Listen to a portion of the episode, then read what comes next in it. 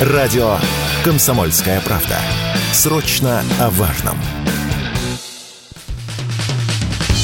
Национальный союз защиты прав потребителей обратился к премьер-министру Михаилу Мишустину с просьбой ограничить максимальную наценку на российские автомобили. Представители союза считают, что наценка на авто отечественной сборки не должна превышать 15%. Они утверждают, что цены на машины значительно выросли в последние годы, и это стало проблемой для многих потребителей. Представители союза считают, что дилеры намеренно завышают цены на автомобили, что приводит к несправедливым условиям для покупателей. Они считают, что установление максимально допустимых цен на российские машины помогло бы упорядочить рынок и снизить конечную стоимость авто. Павел Шапкин, глава Союза, отмечает, что аналогичный механизм регулирования цен уже существует на табачном рынке. Он считает, что применение такого механизма для автомобилей помогло бы защитить интересы потребителей и сделать машины более доступными. Ну и в целом это решение поддержало бы наш автопром, заявила радио «Комсомольская правда» глава Союза Павел Шапкин.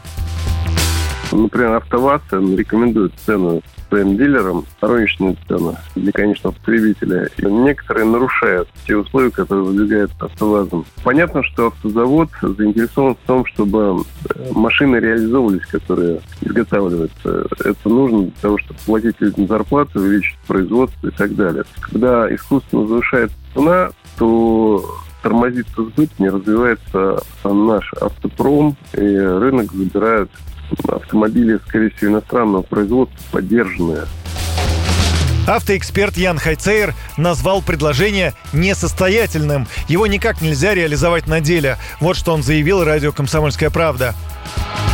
Когда продают пачку сигарет, ней не могут э, продать дополнительных, э, дополнительных услуг в виде ковриков, защиты, сигнализации и так далее. Дилер, когда продает, он заключит с потребителем договор с указанием рекомендованной розничной цены, а к договору просто дополнительно будут допы, страховки, еще какие-то там добровольные или слабо добровольные мероприятия. Не хочешь подписывать? Не подписывай, не покупай автомобиль. Фактически покупатель автомобиля имеет только одну опцию – купить автомобиль у дилера. То есть есть единственный канал продаж. Отрегулировать эту наценку невозможно. Все дилеры в рамках дилерских соглашений автомобиль продают по рекомендованной цене, а дополнительно допами идут все эти многочисленные нагрузки, которые в основной договор не, входят.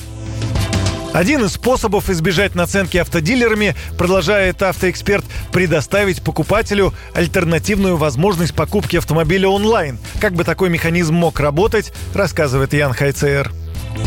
Заходит там покупатель на АвтоВАЗ и покупает онлайн автомобиль по рекомендованной розничной цене, без всяких там дополнительных нагрузок. А дилер, в свою очередь, или какая-то другая организация просто осуществляет предпродажную подготовку. ПТС, там по электронной почте ДКП через госуслуги, оплата онлайн, выдача в Тольятти или где-нибудь в другом месте, это может как раз корректироваться. Или пункты выдачи у завода, чтобы были. И тогда э, никакой наценки не будет.